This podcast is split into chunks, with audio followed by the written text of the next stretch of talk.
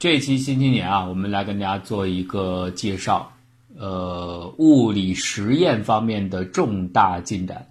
我个人认为这个事情是不得了的一件事情啊，呃，这个成果也是刚刚做出来的，所以我们也算报道的很及时。什么样的实验呢？那这个实验的一个简化版本，或者说一个初级版本，我们都很清楚，就是极其有名的 double slit experiment 双缝实验，光的干涉发现实验，托马斯杨做出来的。这个呢，大伙儿都清楚。从那个时候呢，人们开始意识到光有波动性。就托马斯杨刚刚做出来的时候呢，那个时候大家还是说否定了光的粒子说，而承认了它的波动学说。因为这种干涉条纹显而易见是真实的物理粒子是不可能出现这样情况的，那么当然就是波了。但是后来呢，光电实验等等一系列相关效应又证明，好像只能用量子化的观点来解释光，也就是说，光又重新具有了无可争议的粒子性。那这两个实验呢，都是没有办法去挑战的，那只好提出了波粒二象性。从这个之后呢，人们又开始就到德布洛意啊，又做到这个电子上，所以人们发现这不光是光子有这种情况，电子也有。呃，再往后量子力学建建立之后呢，人们认为其实所有的物体大概都有，只要是量子尺度都能够发现干涉现象。那么相关的在量子尺度的很多其他粒子的实验也都陆陆续续做出来了，已经充分证明了。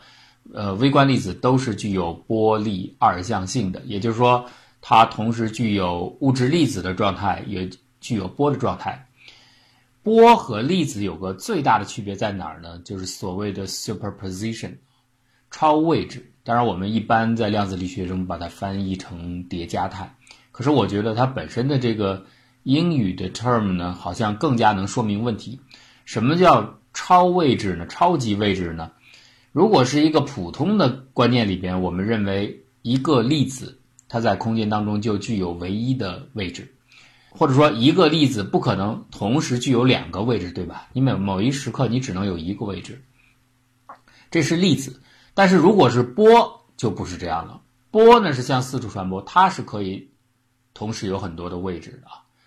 呃，如果出现干涉现象的情况下，我们就认为出现了。superposition 啊，这个呢，话又说回到当年做电子的波粒二象性的实验啊，那个时候呢，人们把电子当然大家认为是粒子了，这粒子呢非常奇怪，单缝的时候呢，就是我们设想当中的通过就像光一样啊，通过一条缝呢就形成一条线，一条明亮的线，呃，线的周围逐渐变暗。双缝的时候呢，如果是粒子的话，我们认为应该是形成两条线，对吧？每一个都是在对齐于缝的那个位置，就相当于两个影子，在后面的屏上应该显现出来。但是实际上不是，经过精巧的配备，这两个缝形成了这个背后的图案呢，不是两条明亮的线，而是干涉图样。电子呢，被认为毫无疑问是粒子，所以呢，电子也是类似的情况。既然是粒子，那么一条缝的话，就应该在它的对应的屏上啊，就是和缝对齐的位置，应该出现一条。电子形成的亮线，那如果是两条缝呢，应该也是两条亮线。结果呢，情况和光的干涉一样，你用电子去做也会出现干涉条纹。这个大家就非常奇怪了，哎，这怎么回事呢？这好像电子自己知道我这开了一条缝还是开了两条缝一样。电子怎么可能有知觉呢？它怎么能只要是一条缝就是亮线，两条缝就是干涉波纹？它是怎么知道呢？后来人们就把这缝呢设计的速度非常非常的慢，就是以至于我们确保几乎是单个的粒子通过，不管是光子也好，电子也好，就几乎是单个的粒子通过。那你想想，如果是一个电子通过缝，那它既然通过了这条缝，它就不可能再通过另一条缝，对吧？然后我们再把上面的缝打开，奇怪的事情发生了，干涉条纹依然出现了，这该怎么解释？没法解释了。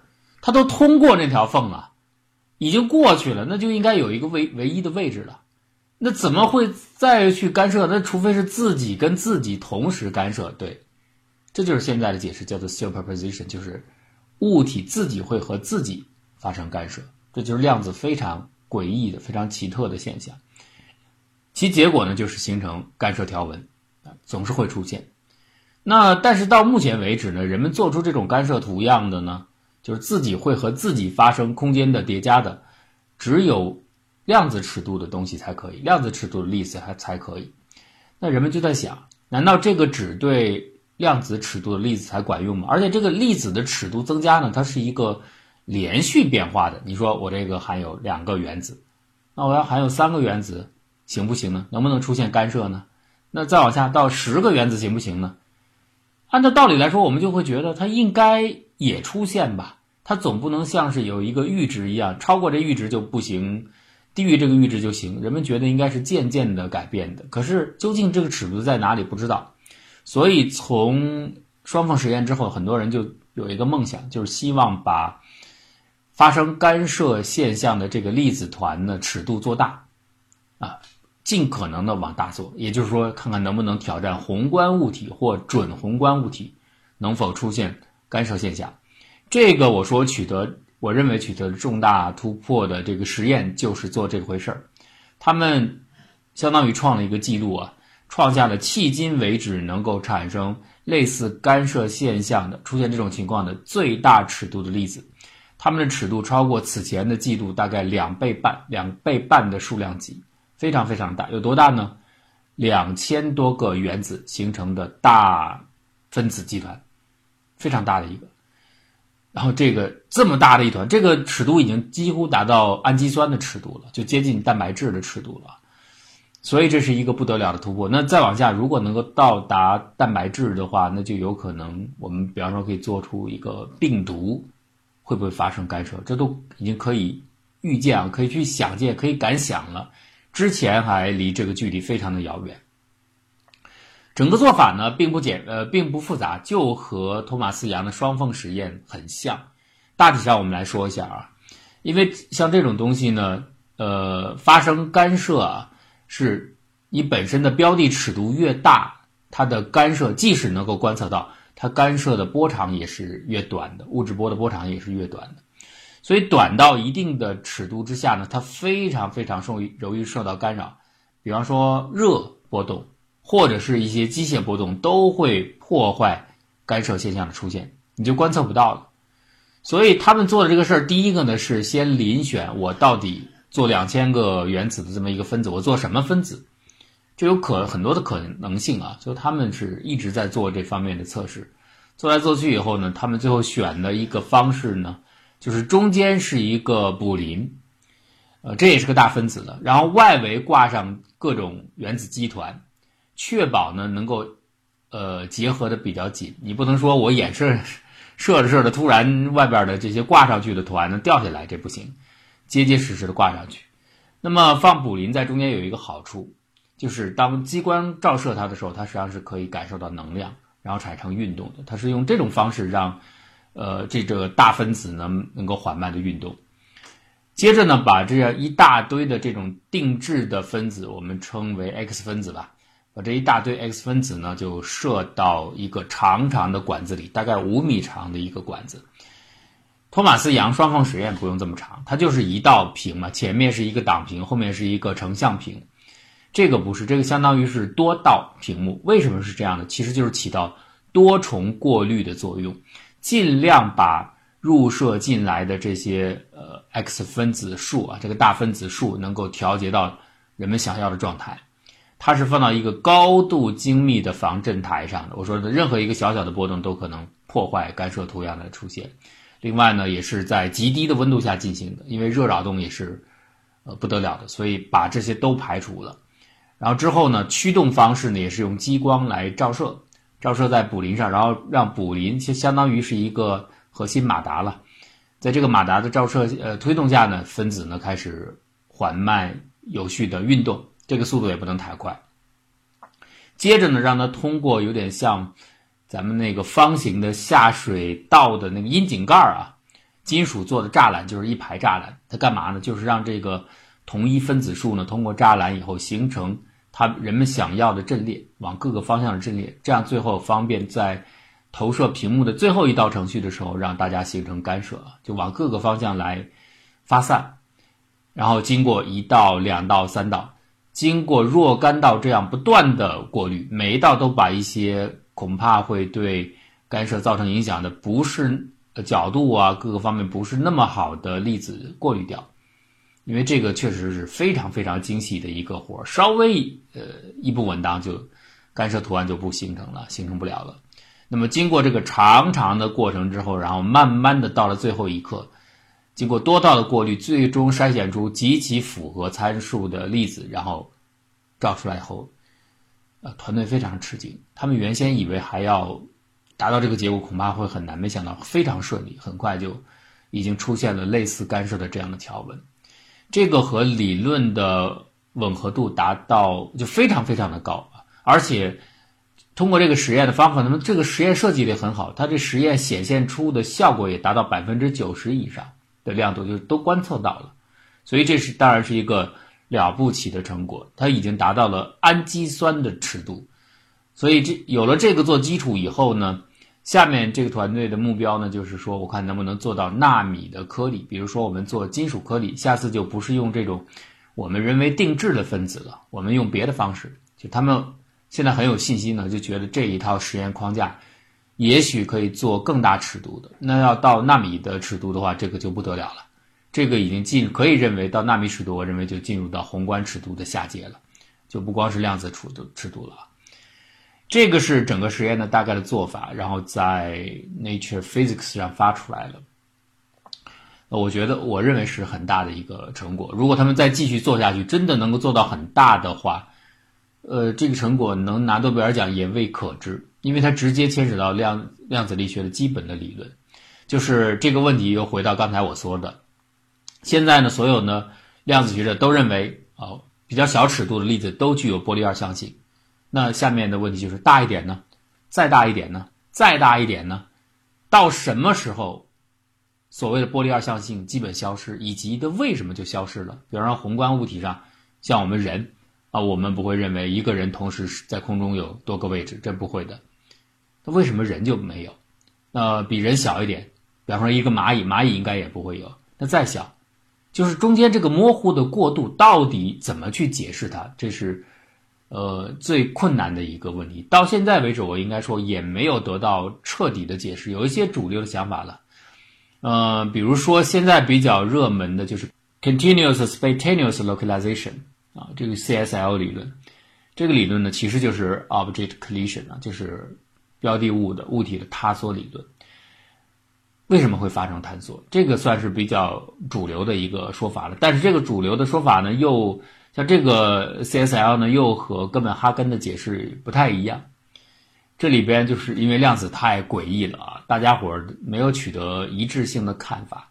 按照哥本哈根解释呢，他就认为，呃，叠加态以及叠加态的坍缩这两个事情都属于客观现象，也就是说，它不依赖于你的描述与否，它都存在的。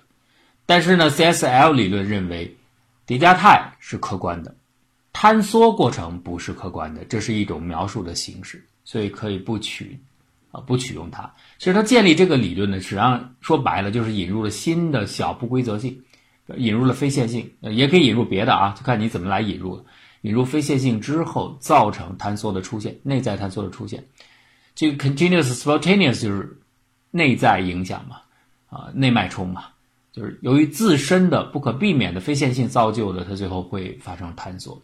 而且尺度粒子越大，这个机会就越大啊。那其实当时建立 CSL 呢，主要是为了不愿意采用多重世界理论。多重世界就像费曼的观点，像我刚才讲的，穿过缝的电子，它都已经经过了那个缝了，而且我们认为它是粒子，它就应该走直线，就直接打到屏幕上了。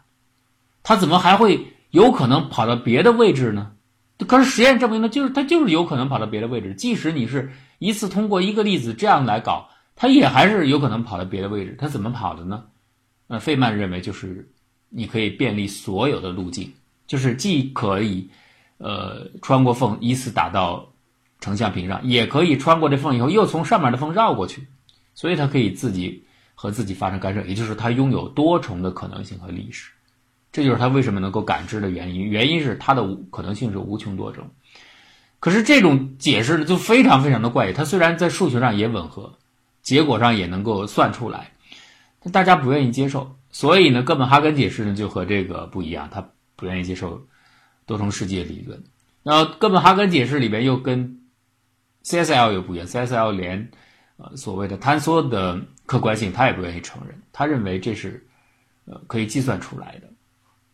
但是呢，标准的坍缩方程呢，你要想让它出现内发性的，随着尺度一定出现坍缩的话，你就必须引入某种调整。可是这种调整呢，就见仁见智了。所以因此啊，这个是一个广义的说法。因此，这个坍缩理论呢，其实有很多的变种，就看你怎么引入了。也有人是从时间的同时性来说的。我们可以这样来形象的来说，就所谓最后他们的解释呢。当粒子的个数增大，比方说你从三百个原子增加到一万个原子或者五千个原子集团，这个时候这么多原子要想保持同时的叠加态的存在，呃，他们所能够享有享有的时间窗口非常非常的小，粒子越多，所能够截取出的共享窗口就越短，所以他们就到后面就概率非常小，因此到宏观的尺度的时候，或者跨越尺度的时候，它就没有办法去继续。出现叠加态的啊，不不可能有 superposition 啊，这是大概的解释。但是这一次的实验为什么我说重要呢？它极有可能把 CSL 理论给替掉了。如果不做出改变的话啊，经典的 CSL 理论恐怕要面面临到挑战。因为两千个原子居然他们还能够做出和量子标准量子模型预测完全一样的，基本上完全一样的这么一个干涉图案。CSL 理论可能要做出某种的调整，那再往下我们去想，如果它在做的更大，恐怕量子力学的一些基础方面的事情会做，会逼着大家去做更多的调整啊。因此，这个是一个重大的突破，而且它有可能跨越量子尺度和宏观尺度。所以，我觉得这个成果是很了不起的，跟大家来介绍一下，希望大家能够后面关注啊。他们这个团队准备继续在这方面。做下去，我们也希望他们能够做到越来越大啊，更加大个儿的分子，甚至到纳米尺度都可以出现量子干涉的图样。